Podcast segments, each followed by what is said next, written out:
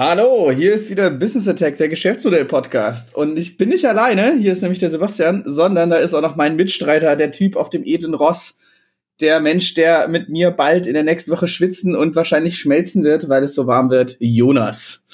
Hallo, und deswegen habe ich mir auch überlegt, warum nicht auch mal am Viertel nach sieben einen Kaffee? Ach so, ja, das ist jetzt äh, für die Eingeweihten, die dürfen dann, äh, die Eingeweihten unserer nicht vorhandenen Zuschauer dürfen dann gerne schreiben, was wir damit meinen. ja, Gleich Jonas. ein Plot-Twist am Anfang. Wahnsinn. Ja, genau. Oh Gott, oh Gott. Naja, Jonas, worüber reden wir heute? Wir reden heute über bayerische Mistwagen. Äh, nee, andersrum. Bayerisch, über die bayerischen Motorenwerke. Aha, heißt das Thema einfach. Also ich ähm, denke mir hier nur mal so kurz was aus im Brainstorming. BMW, Transformation in der Automobilbranche am Beispiel eines Premium-Herstellers aus Geschäftsmodellperspektive. Und analysieren wir vielleicht sogar mal ein Ge Geschäftsmodell konkret. Das ist zumindest der Plan und lasst uns auf den Weg machen. Genau, also wir haben uns heute überlegt, wir wollen eigentlich heute mal ähm, das äh, teilweise sehr abstrakte ähm, Geschäftsmodell denken, das äh, Herangehen äh, mal in die Praxis zu überführen. Und wir wollen heute eigentlich so drei Fragen beantworten. Erstens wollen wir beantworten, äh, versuchen zu antworten. Das äh, kann immer nur ein Versuch sein, würde ich sagen. Vor welchen Herausforderungen stehen Premium-Hersteller eigentlich? So aus einer Geschäftsmodellperspektive. Warum tun sich Automobilhersteller vermeintlich vielleicht aktuell so schwer oder ist das wirklich ein tiefliegender Grund? Und so diese ganze Geschäftsmodelltransformation, die OEMs gerade vor sich hertragen, wie so äh, ein Heiliger sein, äh, seine Reliquie, ähm, ist das wirklich ernst gemeint und zwingend notwendig oder ist es aktuell vielleicht eher so Greenwashing? So, das waren so die drei Fragen, die wir uns überlegt haben, Jonas. Aber als langjähriger äh, Mitarbeiter oder äh, Mitarbeiter in der Automobilbranche wollen wir nicht erstmal kurz erklären oder versuchen, was unsere Sicht ist, was ein Premium-Hersteller eigentlich ist? Absolut. Ich würde vielleicht sogar noch, äh, noch stärker im Urschleim anfangen. Du hast immer das schöne Wort OEM genannt. Mhm. Das äh, verstehen Leute außerhalb der Mobilindustrie, glaube ich, auch nicht. Das soll man vielleicht kurz erklären. Damit ist Original Equipment Manufacturer gemeint. Das bedeutet nichts anderes, dass das derjenige ist, der am Ende des Tages das Produkt ähm, auf die Straße bringt und dem Endkind zur Verfügung stellt, also tatsächlich sozusagen dann das Original daran hält. Das nennt man Original Equipment Manufacturer. Muss nicht klassisch nur in der Automobilindustrie sein, aber häufig werden zumindest in der, in der deutschen Automobilindustrie wird häufig vom OEM gesprochen. Das nur so ja. am Rand erstmal. Finde ich sehr gut. Dann kann man nämlich nämlich äh, gleich auf eine der ersten Charakteristika der Automobilbranche so ein bisschen eingehen. Da hängen ohne Ende Lieferketten ran. Und das wird vielleicht auch noch mal fallen im Laufe deswegen. Deswegen können wir sowas wie Tier 1 und Tier 2 auch noch kurz schnell abfrühstücken. Also Tier 1 sind dann die, die Hauptbelieferer also für Systemlösungen für die OEMs dann wiederum, also für die Automobilhersteller. Das ist dann sowas wie äh, Bosch oder Conti, also die kennt man auch, die sind teilweise wahrscheinlich sogar, äh, sind teilweise größer als die OEMs selber, aber die sind halt vor allem was Research und so weiter angeht, wird auch ganz da ganz viel gemacht. Und Jonas Tier 2, was ist das denn so? Das sind wieder diejenigen, die an das System liefern. Also die Kette kann man ewig weiter runterbrechen, ähm, aber so ein Tier 2 Hersteller ist wiederum jemand, der dazu sorgt, dass das, dass der T1 dann System anbieten kann und dann kann man dann immer weiter runtergehen im Prinzip irgendwann bis zum, bis zum Rohstoff, wenn man so will. Genau. Und äh, diese Tier 2 Zulieferer, das sind dann so diese ganz klassischen Mittelständler zum Beispiel, die es immer mal wieder auch in äh, dann äh, eben in der Provinz gibt. Und das Provinz meine ich jetzt absolut wertfrei sondern die dann einfach sich absolut spezialisiert haben auf Drosselklappenherstellung oder so. Das ist dann so auch, und deswegen hat das ganze Thema Automobilindustrie auch so eine ganze Relevanz in Deutschland immer, weil es sich halt wirklich von, von den Metropolregionen und den Automobilherstellern runterzieht bis in die Region und da auch wirklich ein Wirtschaftsfaktor ist. Jo. Ja, gibt, gibt ja, glaube ich, diese Statistik, dass an jedem Arbeitsplatz quasi beim OEM nochmal zehn Arbeitsplätze in der Lieferkette hängen. Genau, und das, äh, auf diese äh, Symptomatik werden wir bestimmt auch mal vielleicht an einem anderen Podcast, wenn es eher so um Elektromobilität oder so geht, äh, ein, äh, drauf eingehen. Aber genau, was ist denn, also was ist denn, kannst du mal kurz skizzieren, was ist so für eine Einteilung im, immer gemacht wird, so zwischen Massenhersteller und Premiumhersteller und was, was ist aus unserer Sicht so ein Premiumhersteller?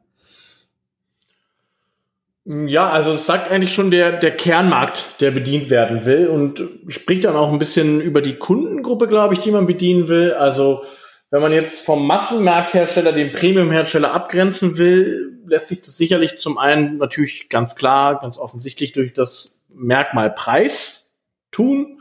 Also in der Regel fahren die erst im mittleren, oberen, mittleren Segment bis zum bis zum Premium-Segment äh, an. Ja, also in der Automobilindustrie segmentiert man auch die einzelnen Fahrzeuggruppen immer relativ stark.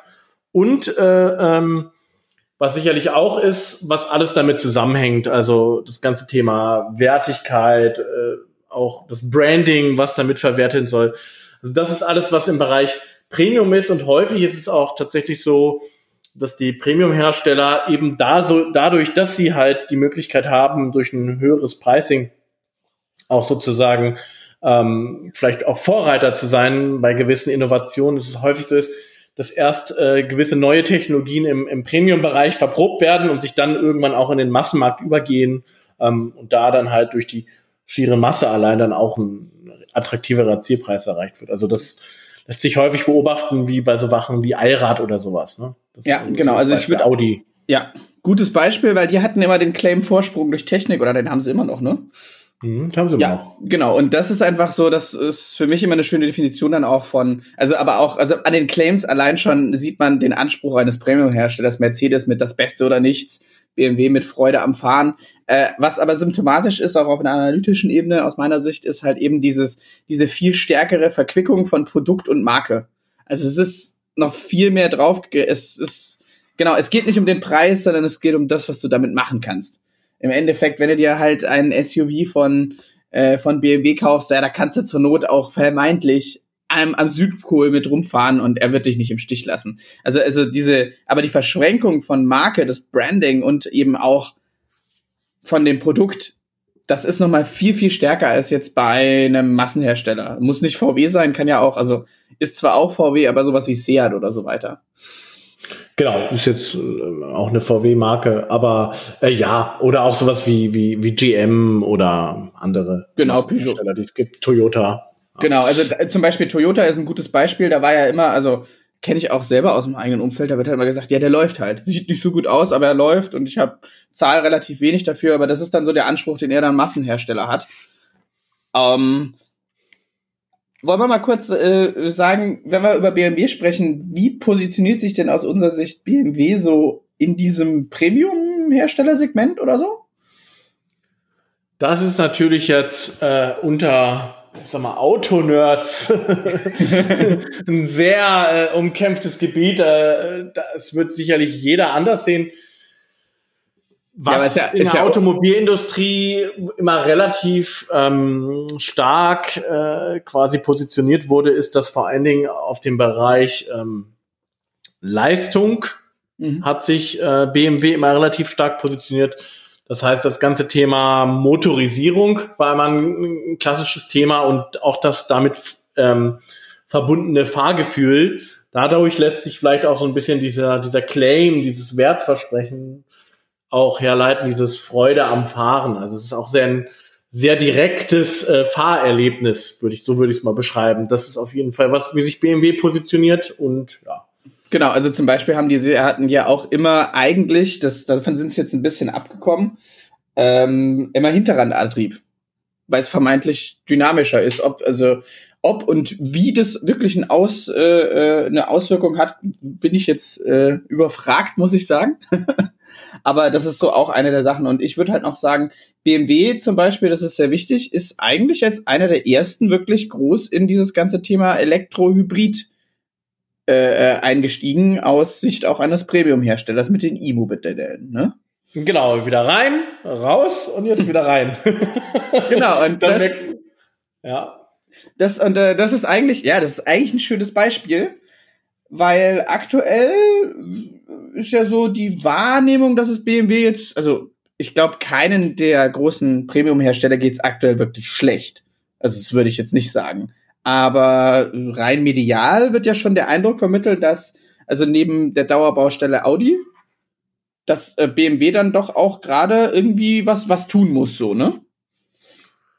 Ja, absolut. Also das ist ja eigentlich wie bei allen Börsen- und notierten Unternehmen, wobei da ja großer Anteil immer noch tatsächlich bei der Familie Quant ist. Aber äh, zumindest was frei verfügbar ist an, an der Börse, da ist es ja immer alles relativ. Ne? Immer relativ im Vergleich zu anderen Unternehmen. Und klar, im Vergleich zu den ähm, ja, Plattformökonomie, ja, zu den, zu den Platzhirschen aus dem Silicon Valley wirkt so eine Marge von sieben, acht Prozent, manchmal auch sechs Prozent, je nachdem, wenn man sich so die letzten Jahre anschaut.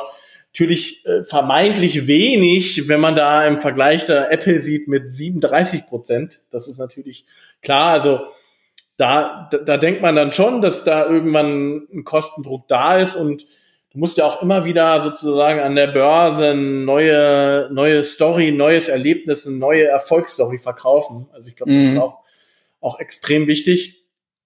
Und ähm, ja, also ich glaube, es gibt auch ein paar tiefer liegende Sachen, die durchaus da tatsächlich, also es gibt natürlich, sag ich mal, sehr tages, äh, äh, ähm, tagesaktuell getriebene äh, Kritik, aber ich glaube, es gibt auch ein paar mehr fundamentalere Sachen, die wir mhm. vielleicht ja auch eher auf der Geschäftsmodellbrille drauf schucken wollen, weil wir werden jetzt hier kein ähm, keine Bilanzanalyse machen, sage ich mal. Nee, nee, äh, Gott, Gott, bewahre, wir sind ja wir sind ja keine Ökonomen, da könnten wir auch, glaube ich, auch einen bescheidenen Mehrwert liefern. Äh, noch kurz zur Einordnung, glaube ich, auch für die Hörer und Hörerinnen. Ähm, China, wie bei allen Autoherstellern, aber besonders für Premiumhersteller, super wichtiger Markt, da wird ungefähr ein Viertel der Autos verkauft. Und ähm, in China, da kannst du mir jetzt kurz helfen, Jonas, also gefühlt ist da äh, der Platz ja schon irgendwie Mercedes, so? Im Premium-Segment und dann kommt ähm, vielleicht Audi ist auch noch ganz gut positioniert und BMW so war auch nicht schlecht. Also mein Gefühl jetzt, und wieder, widersprich mir da gerne. Äh, und ähm, ja, BMW war da so der, der dritte, das dritte Wag am Ra Rag am Wagen, äh, Rad am Wagen. Sch ja, stimmt mein Eindruck da? Das ist ist nicht, ist nicht ganz falsch. Hängt auch damit zusammen, dass man in China, zumindest wenn man auch vor Ort äh, produzieren möchte, eigentlich auch immer quasi von der chinesischen Regierung gezwungen wird, in so ein Joint Venture Konstrukt zu gehen. Und das ist auch äh, strategisch extrem entscheidend, was für einen Joint Venture Partner mich, man sich aussucht. Mhm. Und da ähm, wurde zumindest immer gesagt, dass der Joint Venture Partner von, von BMW ein bisschen schwächer ist als beispielsweise der Joint Venture Partner von, von Mercedes. Mhm. Ähm, das war immer so einer der Gründe, wo man gesagt hat, dass, dass das BMW ein bisschen hinterher macht. Und ähm, ich glaube allerdings, dass äh, das sehr stark, also es immer so Wechselbewegungen sind. Das hängt auch stark jetzt, sag ich mal, von der aktuellen Modellpalette ab. Äh, also, weil da reden wir vom Premium-Premium-Segment häufig in China und mhm. ich sag mal, das kann auch ein bisschen mit den Modellzyklen zusammenhängen. Das muss man sich dann immer im Detail anschauen. Genau, also das war jetzt auch nur zur Einordnung, weil ich glaube, BMW oder China und Automobilhersteller und China und so weiter wäre definitiv, wenn dann eine eigene Folge. Äh, ist aber nur wichtig, weil wenn wir darüber sprechen, auch über das Geschäftsmodell, dann darf man immer ähm, nicht vergessen, dass äh, Automobilhersteller wirklich halt einen weltweiten Markt im Blick haben müssen, mhm. weil sie einfach einen weltweiten Markt bedienen und bedienen wollen und auch mittlerweile wahrscheinlich gar nicht mehr anders können. Ähm, und China einfach da so eine, so, so eine, so ein mit der wichtigste Markt ist, dass eine Strategie, ein Geschäftsmodell halt immer auch mit Hinblick auf Überseemärkte und da wahrscheinlich vor allem immer China äh, äh, gemacht werden muss. Ähm, genau, aber, wobei ich würde schon sagen, trotzdem stark aus, also gerade bei den Premium-Herstellern stark immer noch aus Deutschland heraus, also jetzt reden wir für den deutschen OEMs, reden stark aus Deutschland heraus getrieben, eben mhm. weil die Entwicklung größtenteils immer noch in, in Deutschland stattfindet. Also das ist, glaube ich, gerade im Premium-Segment trotzdem immer noch äh, stark eben durch die, die Hauptsitze geprägt, weil ja. Großteil der Entwicklung da stattfindet. Genau, und damit einhergeht ja auch so der Nimbus immer, bei dem man so, also weltweit dann genießt, so Made in Germany, German Engineering und so weiter. Also es ist auch einfach, wird auch offensiv nach außen getragen.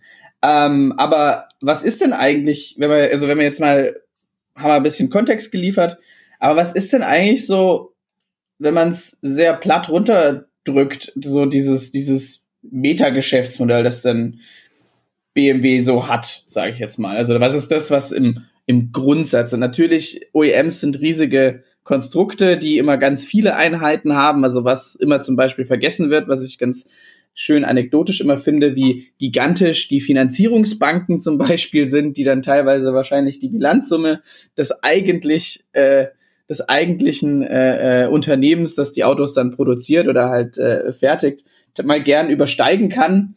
Ähm, solche Sachen sind da auch noch mit drin, aber wir wollen jetzt, uns jetzt auf dieses Meta-Geschäftsmodell des, des Automobilherstellers als Ganzes konzentrieren. Ja, also genau, vielleicht noch ganz kurz vorab. Ein Geschäftsmodell findet natürlich nicht losgelöst statt, haben wir schon ein bisschen gesagt.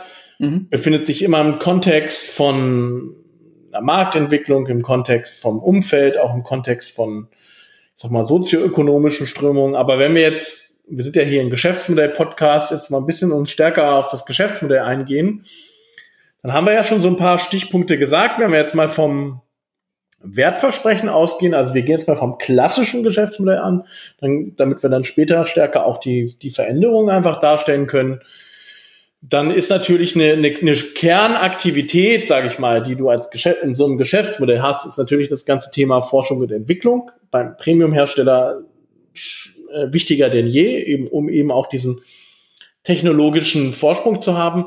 Dann glaube ich auch extrem wichtig das Thema Produktion. Also wie kann ich äh, besonders effizient produzieren? Ja, gerade wenn ich auch geringere Stückzahlen, sage ich mal, habe als ein Massenhersteller, ist es ja umso wichtiger, dass ich besonders effizient da auch bin. Ja, genau, finde ich einen wichtigen Punkt, weil das ist ja zum Beispiel das, woran Tesla sich, also zumindest es, es scheint so zu sein, dass sie es besser im Griff haben, aber da beißen sich Konkurrenten der etablierten Hersteller einfach regelmäßig die, die, die Zähne dran aus, weil es einfach jahrelang ähm, erworbenes Know-how ist. Und auch bei den OEMs, wenn man da ein bisschen Einblick hat, auch da gibt es einfach eigentlich regelmäßig dann, dann doch auch gute Probleme. Also das ist einfach ein ganz wichtiger Teil von Automobilherstellung und äh, darf man nicht unterschätzen in der Komplexität. Genau, absolut. Wäre auch wieder einen eigenen Podcast wert. Und dann ähm, natürlich das Thema Vertrieb. Weil wenn ich ähm, zum einen habe ich als Premium-Hersteller eine sehr anspruchsvolle Kundengruppe, muss man sagen. Ja, also klar, zahlt ja auch einen entsprechenden Preis. Und wenn ich das ganze Thema, ich sag mal jetzt, dieses Wertversprechen Freude am Fahren oder auch dieses Premium-Produkterlebnis runterbrechen will, dann ist es halt auch wichtig, ne? Also dass dieser Vertrieb, das, das muss wirklich nochmal Level höher sein als, sage ich mal, beim beim 0815 Autohändler, das muss wirklich wie so ein Erlebnis kommen, da muss ja der Schlüssel da liegen, das muss alles aus einem Guss sein, ja. Also der Händler muss mich am besten auch noch persönlich ansprechen und so weiter. Das ist extrem wichtig für so eine Lieferkette. Und ähm, natürlich das Ganze, was wir eingangs schon gesagt hatten, auch diese ganze Management von der Zuliefererkette und natürlich ähm, auch das ganze Thema Dienstleistung, weil ähm, wenn man sich so ein, so ein, so ein, so ein OEM, so ein, so ein Premium-Hersteller anschaut, dann findet natürlich einiges an Wertschöpfung noch innerhalb des Unternehmens statt, aber vieles vor allen Dingen auch außerhalb des Unternehmens. Und das mhm. zu managen macht auch einen ganz großen Teil von so einem Geschäftsmodell aus. Das würde ich mal sagen, sind so die Schlüsselaktivitäten. Aber im Kern verkauft er doch Autos, oder? Genau. Und was sind die, was sind die, sag ich mal, die Kern, was ist der Kern, ja, also was sind die Kerneinnahmequellen, ja, die das Ganze finanzieren? Das ist das Thema Verkauf von Fahrzeugen. Ja. Dann äh, nicht zu vergessen, ähm, ist ja eigentlich auch nur eine andere Einnahmelogik, nichtsdestotrotz. Das ganze Thema Leasing, ne? ja. das ist ja auch die, die ursprüngliche Motivation gewesen, warum diese ganzen Banken quasi, sag ich mal, diese Autobanken gegründet wurden, um dieses Thema Leasing auch befeuern zu können, auch vertragsmäßig äh, befeuern zu können. Und was man auch nicht unterschätzen darf, ist natürlich noch das ganze Thema After Sales, ne? Das, das spielt auch noch eine Rolle. Ja, Sind so diese das? Service, ne? Alles, was äh, ums, ums Thema Service ist, Reparatur, wenn es jetzt äh, Vertragshändler sind, ähm, die ganze Betreuung, ähm, alles, was pra praktisch nach dem Verkauf stattfindet. Genau, also was man da ganz auch anschaulich, sorry, ganz anschaulich auch einfach sowas wie Ersatzteile macht einen riesen Batzen an Gewinn aus weil das natürlich muss man nicht zusammenbauen und so wird zusammengebaut, aber ich glaube, sowas ist halt auch einfach ganz arg wichtig. Ja, und äh, ich sag mal so, da werden sicherlich auch andere Preise äh, genommen als, als auf dem ich sag mal, auf dem, auf dem, auf dem äh, Produktförderband, ne? Also das sind, also die Preisdifferenzen sind da halt einfach enorm. Und, genau, ähm, genau. Das macht so, ja klar, das ist der Kern eines jeden, jeden Automobilherstellers, quasi die, diese, diese Verkauf, Leasing, After Sales. Mhm. Das sind eigentlich auch so, häufig wurden dann auch so die Vertriebsstruktur organ organisiert. Mhm. Und dann, ähm, ja, haben wir schon ein bisschen angesprochen, Kundensegmente, die ein bisschen anders sind als die Kundensegmente so beim Massenhersteller auch. Mhm. Also ich glaube, eine der wichtigsten Kundensegmente sind ähm, Geschäftswagen in dem Bereich, weil die, also die machen, ich habe jetzt keine genauen Zahlen im Kopf, aber gefühlt machen die einen riesigen Anteil aus, weil man es halt abschreiben kann aus einer Abschreibungslogik und das äh, Dienstwagenprivileg in Deutschland. Absolut. Und, auch in anderen ja. Ländern, ja. Genau, und natürlich, also halt wohl konstituierte äh, äh, Menschen, sage ich jetzt mal, meistens. Oder, oder Motorsport oder, oder halt Autoenthusiasten, darf man auch nicht vergessen. Also, genau, also ja auch, gibt ja auch eine riesen Tuning-Szene beispielsweise ja, ja, bei BMW, BMW ne? Also ähm, ja. da gibt es ja eine, eine riesige Community, die leidenschaftlich da dran sind und die sicherlich auch für dieses Freude am Fahren ähm, ja. Wertversprechen ja. da so, so, so eine Art indirekter Markenbotschafter sind, wenn du, wenn du so willst. Ja. Genau, das ist zum Beispiel auch, also vielleicht ganz interessant, man äh, für die Hörer und Hörerinnen. Das ist ja der eine der Gründe, warum auch alle Premium-Hersteller eigentlich sowas äh, wie die M-Marke von BMW haben, die dann noch mal mehr auf Performance, noch mal mehr auf Leistung und Dynamik getrimmt sind. AMG ist es bei Mercedes. Wie heißt das noch mal beim Audi? Weißt du das gerade? Äh, die die, die, die, die quasi die, die hauseigene Tunerbude. Ja, genau. Ah, nee, weiß ich jetzt gerade nicht. Nee. Ja, pack mal in die Shownotes noch. Absolut. Genau, aber da, also die sind eigentlich auch vor allem dazu da, als, wie du so schön gesagt hast, Markenbotschafter zu sein. Ob das jetzt sich lohnt oder nicht, das äh, zu kaufen, das äh, muss dann wirklich jeder für sich entscheiden. Aber äh, die sind halt noch mal wirklich der Kern sozusagen des, äh, äh des, des, des Unternehmens oder wofür das Unternehmen stehen will. Und ähm, aber wenn man es jetzt wirklich noch mal auf, kann man es noch mal noch weiter runterbrechen? Was ist das Kern? Geschäftsmodell. Ich würde sagen, vielleicht sowas wie, ich biete die beste Qualität für äh, einen gewissen Preis, den du zahlen musst und damit kannst du dir aber auch wieder sowas wie soziales Prestige oder ein gewisses Bild kaufen? Ich finde eigentlich dieses, äh, dieses Wort äh, emotionales Premium-Produkterlebnis. Das klingt jetzt auch wieder sehr marketinglastig, aber ich finde das. das, oh, das habe ich, das hab ich mir gerade spontan ausgedacht. wir werden hier nicht von BMW bezahlt, äh, Full Disclosure. Also ähm, wir, wir, haben ja, wir haben ja nicht mal Autos. ich hatte immerhin mal einen BMW als Dienstwagen, ne? Also immerhin, ne? Also ich, ja, den habe ich auch, den habe ich auch äh, nutzen dürfen. Da war ich sehr froh drum. Also immerhin ähm, äh, spreche ich jetzt hier nicht komplett äh, ohne jemals äh, da eine Produkterfahrung äh, gehabt zu haben. Ähm, aber ja, das, ähm, das, das würde ich trotzdem sagen. Also das ist, das ist eine gewisse Emotionalität dabei. Es muss dieses ja. ganze Premium in jedem Bereich sichergestellt sein und es geht halt wirklich im Kern halt um, um dieses Produkt Auto. Ich glaube, so kann man es schon trotzdem zusammenfassen. Genau. Und was ich jetzt noch hinzufügen würde, weil das haben wir beide erlebt in der Praxis, es sind sehr, also und das kann ich jetzt, glaube ich, von jedem OEM sagen. Es sind sehr ingenieursgetriebene Unternehmen. Also da ist und das es, es wird natürlich jetzt viel über Abgasskandal und so weiter und die Branche hat jetzt bestimmt etwas an Ruf allgemein eingebüßt. Trotzdem, was ich immer wirklich unterstellen würde, da sitzen Leute und Mitarbeiter und Mitarbeiterinnen, die wirklich ihr Produkt verbessern wollen. Die wollen da das Letzte rausholen und die wollen das immer verbessern. Und das ist wirklich auch sehr beeindruckend, auch aus der ingenieurstechnischen Leistung her. Es ist aber im Kern der Organisation steht inkrementelle Verbesserung. Kann man das so sagen? Inkrementelle Verbesserung ähm, würde natürlich also jetzt jemand sagen, der eine komplett neue ähm, irgendwie Motorentechnologie auf den Markt bringen, aber ja, ich würde trotzdem sagen, dass es also aus einer Geschäftsmodellperspektive und das ist ja hier der Fokus, das sind inkrementelle ja. Verbesserungen, ganz klar.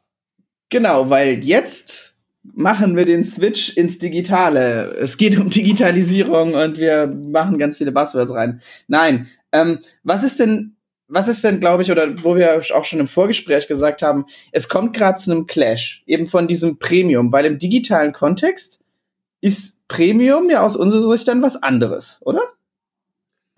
Mm, jein. Also, ich glaube, wo, was man vielleicht dann runterbrechen muss, ist, was ist Premium im digitalen Bereich? Ne? Und ja, das ist, glaube ich, das Entscheidende. Also du hast vielleicht andere, also gerade wenn du jetzt an dieses digitale Erlebnis rund um das Auto auch nachdenkst, mhm. an ähm, andere Berührungspunkte oder die Marketingleute würden jetzt Touchpoint sagen, ja, mit dem, ja. mit dem Auto. Und äh, das ist, glaube ich, nochmal das Entscheidende, ähm, mhm.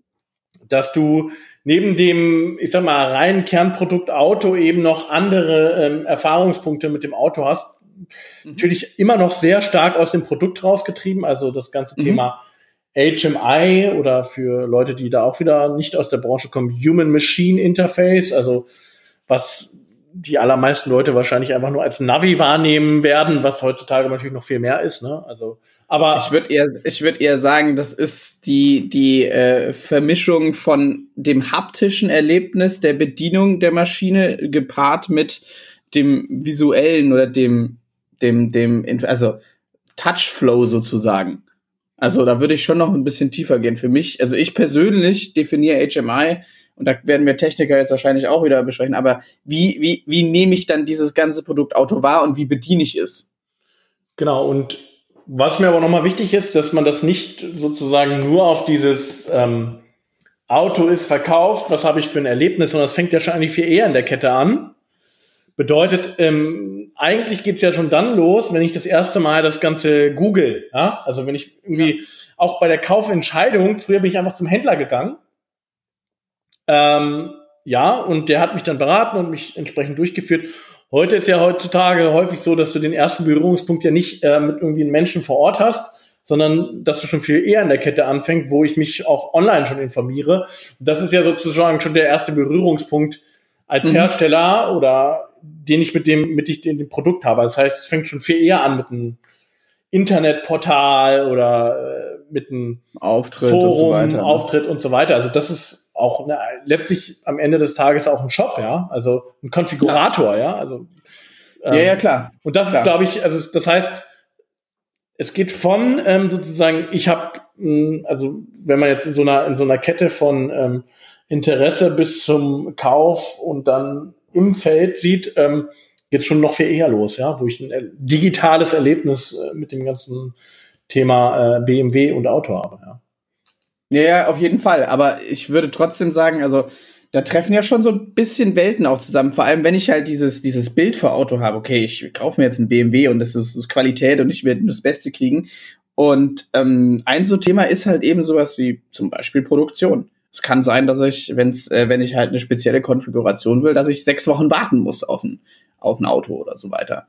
Also, und ich würde sagen, das ist zum Beispiel eines der Sachen, womit Automobilhersteller gerade zu knabbern haben, dass halt Premium-Erwartungen, sowas wie sofortige Verfügbarkeit oder für individuelle Wünsche, die man teilweise ja im, im jetzt bekommen kann in, im, im, in der digitalen Sphäre, dass das so ein bisschen mit dem, mit den, mit der Realität so ein bisschen aneinander clasht. Also das ist jetzt nur ein Beispiel und äh, widersprich mir, wenn du das anders siehst, aber ich glaube, das ist zum Beispiel eins der Punkte, was ein Problem ist. Genau, also wenn du vor allen Dingen bei sechs Wochen tatsächlich sogar noch gut ist, ne? In dem Kontext. Ja, ähm, das ist eigentlich krass, ne? es, es, dauert in der Regel noch viel länger. Ähm, also gerade wenn man mal so ein bisschen, wie gesagt, Mass Customization nennt man das ja, also vermeintlich etwas ähm, für sich konfiguriert, was natürlich trotzdem immer noch relativ standardisiert ist, aber immerhin so ein bisschen individuell angepasst. Ja klar, also ähm, digitales Kundenerlebnis, alles muss zu jedem Zeitpunkt 24-7 immer verfügbar sein, ja, klar, weil es eben ein digitaler Service ist. Wenn das dann wiederum auf ein physisches Produkt äh, trifft, dann hast du da natürlich einen, einen starken Bruch in der Kette, absolut, ja. Äh, was, ich, was, was ich halt zum Beispiel auch sagen würde, weil das ist das, wo, wo wir ja immer so ein bisschen auch rübergehauen, ist halt eben dieses HMI, also das Human-Machine Interface, dass das teilweise einfach, ich erwarte ja mittlerweile, dass ähm, ähm, wenn ich ein Produkt bediene, dann ist die Benchmark, an der man nicht vorbeikommt, das, was wir einfach alle haben und täglich benutzen, mein Smartphone und das OS, also Operating System, das da drauf ist. Das ist halt entweder iOS oder halt irgendeine ein, ein Derivat von, von Android. Und ähm, ich würde halt sagen, dass genau das zum Beispiel ein aktuell großes Problem ist, weil ich muss so ein Auto bedienen. Und natürlich habe ich äh, bei einem Auto andere Herausforderungen als jetzt bei einem Handy in puncto Sicherheit und wie ich muss es zum Beispiel für eine ganze Modellfamilie machen. Und es ist einfach ein wahrscheinlich doch deutlich komplexeres oder es ist ein komplexeres Produkt als ein, äh, als ein Smartphone. Aber es, zum Beispiel grundlegende Bedienungsfunktionen oder Bedienungslogiken werden im Auto nicht so verfolgt wie im Digitalen, an die ich mich einfach gewöhnt habe. Und das führt, also das ist jetzt, äh, kann ich jetzt nicht sagen, ist statistisch evident, aber kenne ich jetzt aus allein dem Freundeskreis ganz oft, dass mittlerweile dieses, oh, das Auto ist so blöd zu bedienen kommt. Und ich würde auch sagen, das ist auch eines der Sachen, mit dem sich vor allem Premium-Hersteller gerade sehr schwer tun.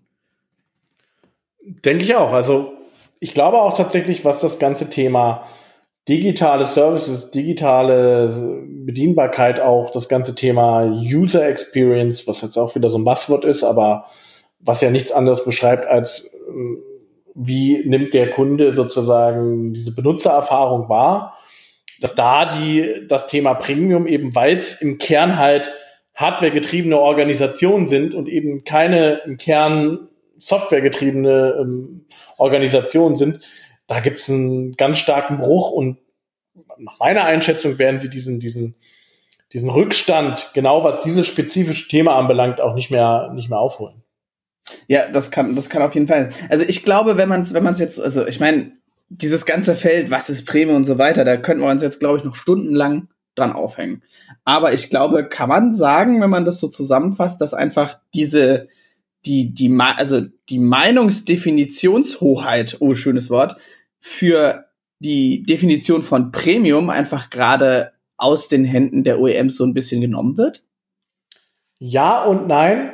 Ähm, man muss dazu sagen, dass ähm, die Kundengruppe, die BMW anspricht, jetzt nicht unbedingt die Kundengruppe ist, die ähm, so diese klassische Meinungsbildung übers, über, übers ähm, Internet und digitale Services erfährt, wobei auch da, das ist nur eine Frage der Zeit, das wird passieren, Punkt. Auch da wird auch die klassische Kundengruppe eins zu eins dieses, äh, diese Nutzererfahrung aus aus anderen Lebensbereichen haben. Aber ähm, ja und nein. Also ich würde sagen, aktuell ja, aber noch nicht mit, ähm, noch nicht so, so relevant, dass es sozusagen geschäftsbedrohend ist, aber auf, auf, auf mittlere Sicht definitiv. Und gerade wenn wir von so Kernmärkten wie China oder sowas sprechen, wo, wo ja dieses ganze Thema, äh, ich sag mal, Digitalisierung?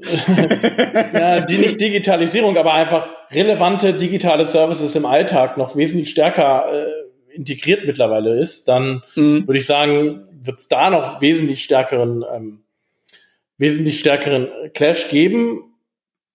Außer sozusagen, man, man geht, nimmt bewusst diesen, geht bewusst auf diesen Clash zu und überlegt sich, wie, wie, wie man das lösen kann. Ähm, Wobei ich auch teilweise manchmal ein bisschen auch für die Automobilsteller, Hersteller in die, in die Bresche springen muss, weil ähm, du hattest schon angesprochen, wenn's, genau wenn es um das Thema Sicherheit geht, ja, yeah. ist halt häufig ein, ähm, auch wenn es vielleicht ein Bruch in der Nutzererfahrung ist, ja, mhm. häufig ein Scheiter immer noch besser als jedes äh, digitale äh, Bedienerlebnis, einfach weil es viel unmittelbarer ist und so weiter. Und das kann ja durchaus manchmal in dem Bruchteil einer Sekunde davon ausmachen, ob man einen Unfall baut oder nicht. Ne? Genau, also das äh, alles, was wir auch hier an Kritik üben, kann in, in äh, kann wahrscheinlich echt wirklich immer nur ein bisschen unterkomplex sein, weil wir haben selber beide erlebt, wie viel Technikwissen, also reines, wo es dann wirklich im Endeffekt um Physik geht und sonst was, was also wie viele Herausforderungen du dann auch hast, in der du erstmal mit einem Smartphone nie kommen wirst, darf man wahrscheinlich auch nie vergessen, dass es halt auch dann schon ein beeindruckendes ingenieurstechnisches Produkt ist. Will ich auf gar keinen Fall so sagen. Allerdings muss man es ja trotzdem kritisieren. Und was ich halt sagen würde, also ich fand das jetzt gut, jetzt immer so eher so, ich, ich sitze im Auto, aber wird nicht auch so diese, also die Welten verschmelzen ja auch jetzt sowas, weil zum Beispiel Sharing auch noch so reinkommt. Im Extremfall, ich meine, Porsche war das, meine, oder äh, korrigiere ich da, aber die jetzt eine, eine, eine Sportwagen-Flatrate sozusagen eingeführt hat. Oder Jaguar? Nee, Porsche. Also Jaguar Porsche? auch und ja. Porsche auch. Ähm. Also sozusagen, dass es, also ich meine, das würde wahrscheinlich, dass es zu einem, zu einer, wenn der Besitz dieses Premium-Produkts nicht mehr erstrebenswert ist, weil ich es mir ja leihen kann, dann ist es ja auch ein Problem, sage ich mal. Oder ähm, zumindest für den aktuellen Hersteller, weil Sharing-Modelle im Idealfall sind viel besser ausgelastet und dadurch muss ich weniger produzieren. Right? Mhm. Jetzt sind wir eigentlich schön am Kern, weil ähm, das ist ja wieder eine Frage meines Geschäftsmodells. Dafür kann ich es besser steuern, wenn ich ähm, muss man sich muss man dann einfach knallhart durchrechnen. Also die Idee bei diesen, ich sag mal, Premium, Premium Flatrates ist ja trotzdem, dass ich noch dieses Fahrerlebnis haben will. Nur, dass ja. ich nicht bereit bin, sozusagen, ich will nicht die ganze Zeit nur Porsche 911er fahren, sondern ich will auch mal einen Boxer fahren oder so. Ne? Und mhm. danach ist das ja so ein bisschen, ein bisschen ausgerichtet. Die haben durchaus auch noch knackige Preise, also diese Flatrates, durchaus äh, so, dass ähm, das auch, also aus meiner Sicht aktuell preislich noch komplett unattraktiv, aber vielleicht kommen sie da irgendwann hin, ja. Ähm, ich glaube aber, ich würde auch einfach einwerfen, wenn du so eine Porsche Flatrate machst, dann hast du wahrscheinlich andere Probleme als wir, ne? Total, aber ähm, muss ja auch der Porsche-Fahrer, würde ich sagen, rechnet. Vielleicht der Lamborghini-Fahrer oder so dann nicht mehr. Aber ähm, klar, also das ist, glaube ich, das jetzt, das ist auch wo, wo, was, wo ich jetzt gerne ein bisschen hinkommen würde, ist das ganze Thema, wie, also von dem klassischen, wir haben ja das, den klassischen Archetyp jetzt am Anfang dargestellt, mhm. ne? Verkauf, ja. Leasing, After Sales. Ja. Und wenn wir jetzt ein bisschen in die Zukunft schauen, oder auch teilweise ist es ja jetzt schon Realität, ähm, mhm. wird gerade das Thema auf der Geschäftsmodellebene immer breiter. Ein mhm. Thema hast also, du schon angesprochen, das ist das ganze Thema Ad-Hoc-Mobilität, also kann man Sharing nennen, aber ähm, auch das ganze Thema gibt ja auch schon so Modelle, wie man sich beispielsweise mit mehreren Leuten ein Auto kaufen kann, wobei es eigentlich ja. immer noch ein Kauf ist. Ähm, es ist, äh, kann man doch eigentlich unter Mobility as a Service sozusagen. Genau, Mobility as a Service, also wo der Hersteller auch aus dieser völlig neue Rolle einnimmt, ne? also weil er eben selber sozusagen auch eine, eine Flotte betreibt oder in der Regel über eine Tochter, aber am Ende des Tages ist es dann halt ein Konglomerat. Nichtsdestotrotz steht er ja irgendwie auch in dieser Kette dazwischen, also bei BMW mhm. und ähm, ähm, Mercedes beispielsweise, die jetzt diese Mobilitätstochter gegründet haben, ShareNow beispielsweise. Mhm. Ähm, also es wird differenzierter. Also auch von der Geschäftsmodellseite differenziert es sich immer weiter aus. Und das ist, glaube ich, also das, ich, was man definitiv sagen kann. Genau, ich hatte mir hier aufgeschrieben, es ist die Diffusion des Kerngeschäftsmodells. Das fand ich ganz schön, weil es ist einfach, es blättert sich immer mehr aus und das ist halt wahrscheinlich, wenn man es jetzt so auf die Frage, die wir, warum tun sich Automobilhersteller so schwer aktuell, würde ich halt sagen, das ist wahrscheinlich genau eine der Antworten, weil aus der Historie raus, das darf man ja auch immer nicht vergessen, das sind alte Unternehmen meistens, über 100 Jahre, sind gewachsen und haben immer wieder ihr Produkt verbessert. Aus der Logik und aus wie die ganze Organisation aufgebaut ist und auch die Kultur, die da gelebt wurde und gelebt wird und einfach auch äh, wirklich 100 Jahre muss man auch erstmal schaffen, zu, äh, äh, zu sozusagen einem äh, Erfolg geführt hat. Da kommt jetzt eine neue Logik rein und da ist die Kernorganisation oder die Organisation wahrscheinlich als Ganzes eines Automobilherstellers, auch eines Premium-Automobilherstellers, gerade vielleicht ein aktuell nicht so drauf vorbereitet, oder? Genau. Also beziehungsweise, ja. Würde ich auch sagen. Und die Art, wie man darauf reagiert, ist quasi mit neuen Organisationen, also dass man neue Organisationen gründet, die vermeintlich agiler sind aber sie können ja nur agiler agieren, wenn sie in irgendeiner Form am Ende des Tages auch wieder von der Kernorganisation unterstützt werden. Und da, da gibt es, glaube ich, ein, da gibt es ganz viel, sag ich mal, Interaktion, ich glaube, die, die nicht förderlich ist.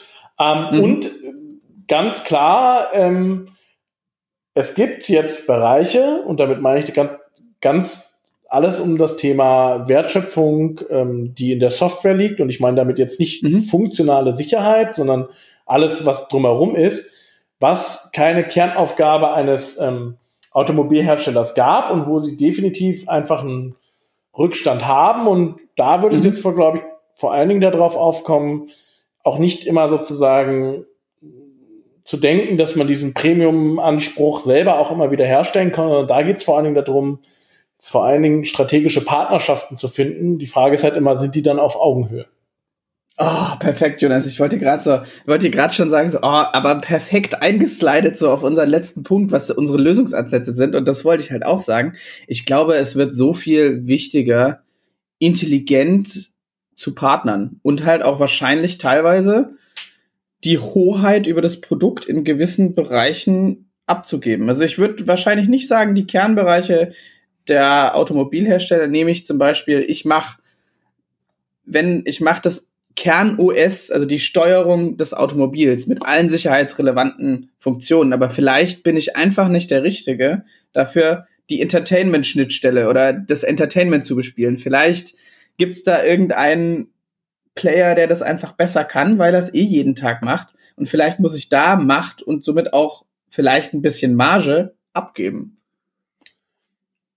Denke ich auch, weil einfach, wenn man da nun mal, muss man sich ehrlich selber analysieren und sich überlegen, wenn ich da diesen Premium-Anspruch, und wir reden ja hier gerade über einen Premium-Hersteller, ähm, nicht erfüllen kann, dann muss ich halt mir intelligent überlegen, wie kann ich diesen Premium-Anspruch äh, trotzdem erfüllen. Und äh, ich sag mal so, diese, diese, diese klassischen ähm, Herausforderungen haben wir jetzt ja noch gar nicht angesprochen. Ich glaube, bei BMW heißt es ACES, bei dem bei Daimler heißt es Case, äh, meint aber letztlich ja. immer das Gleiche. Ich wollte gerade sagen, hä, vier Buchstaben? Waren das etwa Beratungsfirmen, die da irgendwas sich aus den Fingern saugen mussten? Das kann ich mir doch nicht vorstellen. Eine Steuerung F mal die Buchstaben umdrehen, fertig ist die äh, globale Strategie, ne? Also. Ja, genau. ah, ja, der gute Wieder, der, der gute Resell, der gute Resell. Ja. Multi-Use ähm, of Strategy. Ja.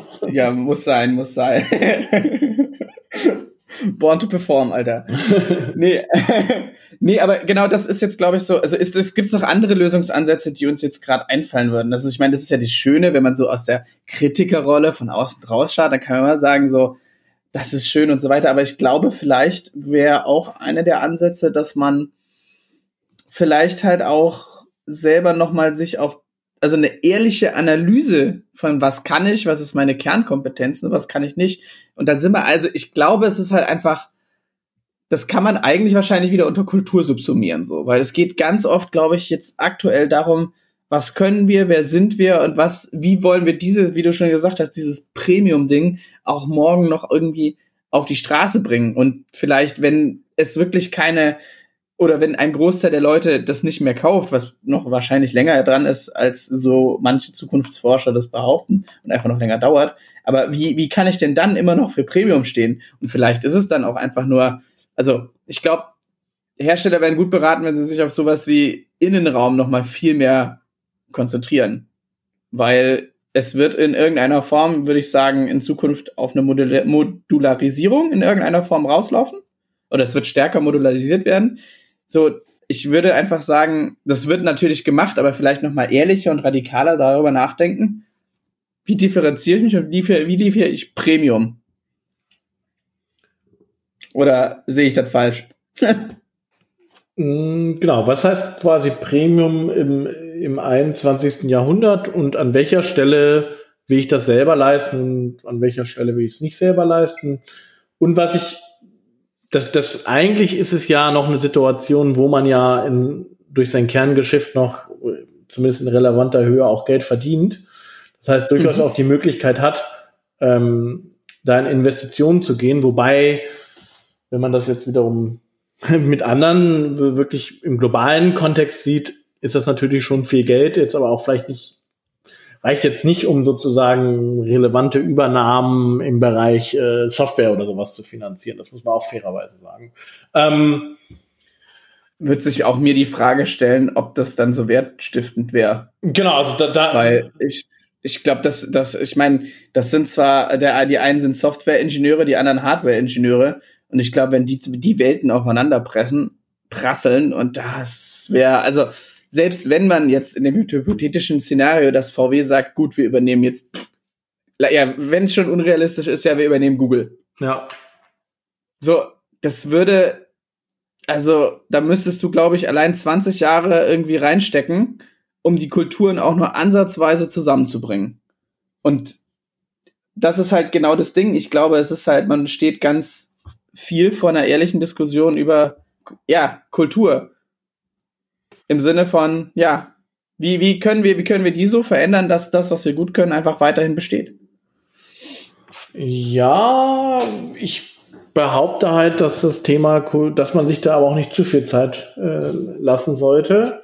Ähm, ich glaube tatsächlich, also sie machen es ja teilweise auch schon. Also wenn du dir alle Programme, die du dir anschaust, die sind darauf ja. ausgelegt, diesen Transformationsprozess einzuleiten und setzen sich in der Regel auch sehr ambitionierte Ziele. Ja. Mhm. Ähm, sind, wir, es gibt jede Menge Ausgründungen, es gibt jede Menge Experimentierfelder, es gibt auch, mhm. ähm, gerade BMW ist auch im Bereich M&A relativ aktiv.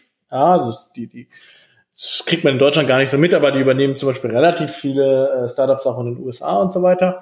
Ähm, ja. Und das sind fast immer Modelle mit einem neuen Geschäftsmodellansatz, also ganz häufig eine Sharing-Komponente drin oder ganz häufig irgendwie eine, Infrastrukturkomponente drin.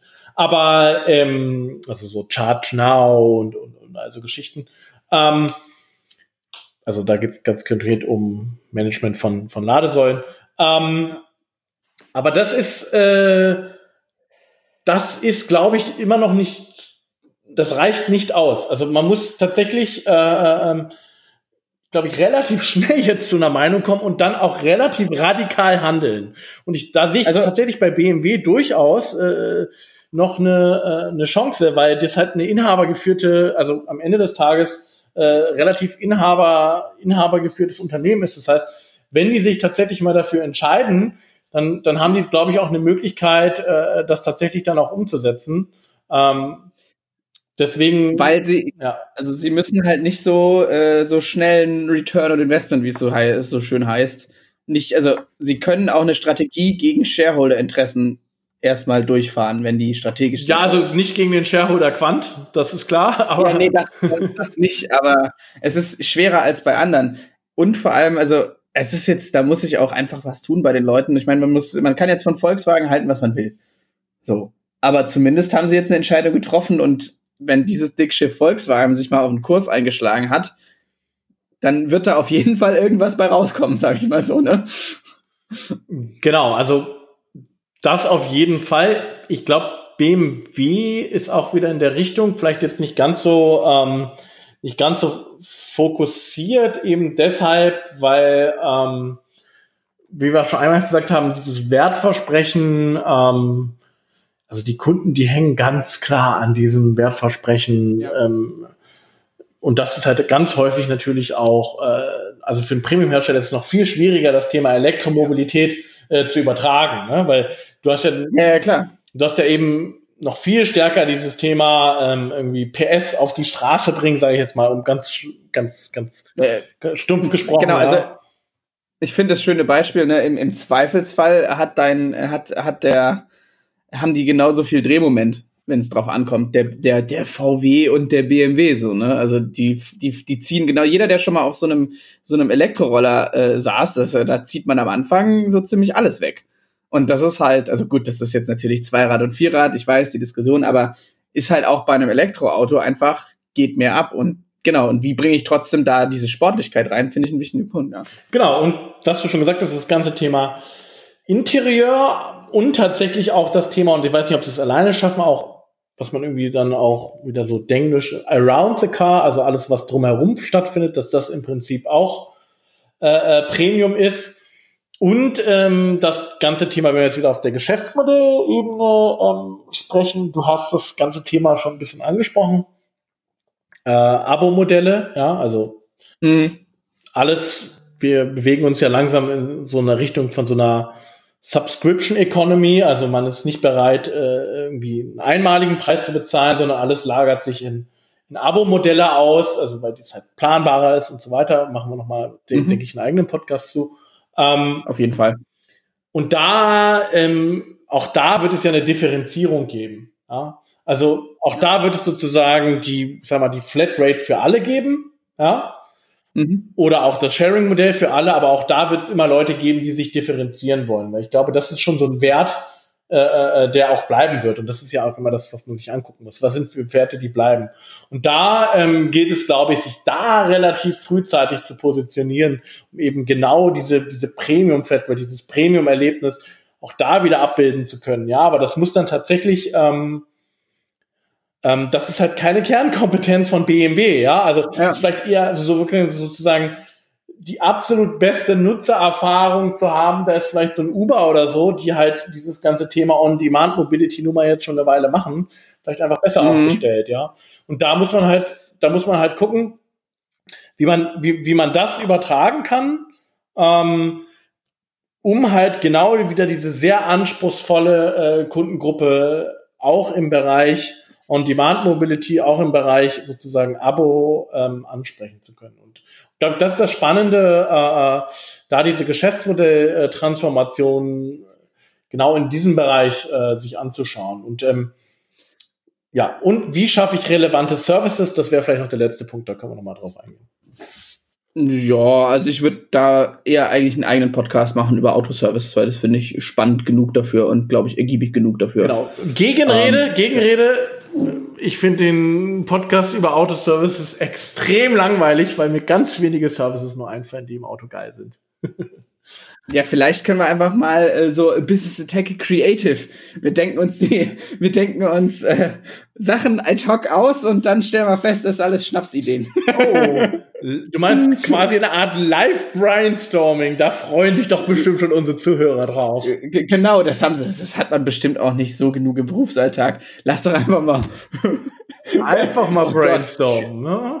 Einfach mal brainstormen, genau. Und dann sagen wir da, ja, Werte, Werte, Werte.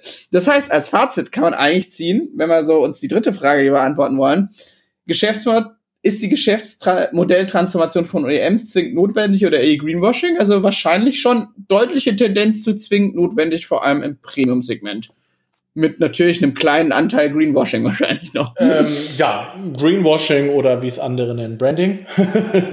ähm, ja. Ähm, ist zwingend notwendig. Ähm, wobei, wie gesagt, immer dieses beidhändige, ne? Also, dass man ja. sozusagen sich noch genügend finanziellen Spielraum hat, das zu haben. Aber im Premium-Segment anspruchsvolle Kundschaft, die ist in anderen Lebensbereichen, glaube ich, zwingend notwendig. Ähm, das kann man, denke ich, so als Fazit zusammenfassen. Auf jeden Fall. Ja, perfekt. Dann würde ich sagen, haben wir es doch einigermaßen, ne? Oder? Absolut. Ja, wunderbar. Wie immer der Aufruf, wir sind extrem diskussions- und kontaktfreudig.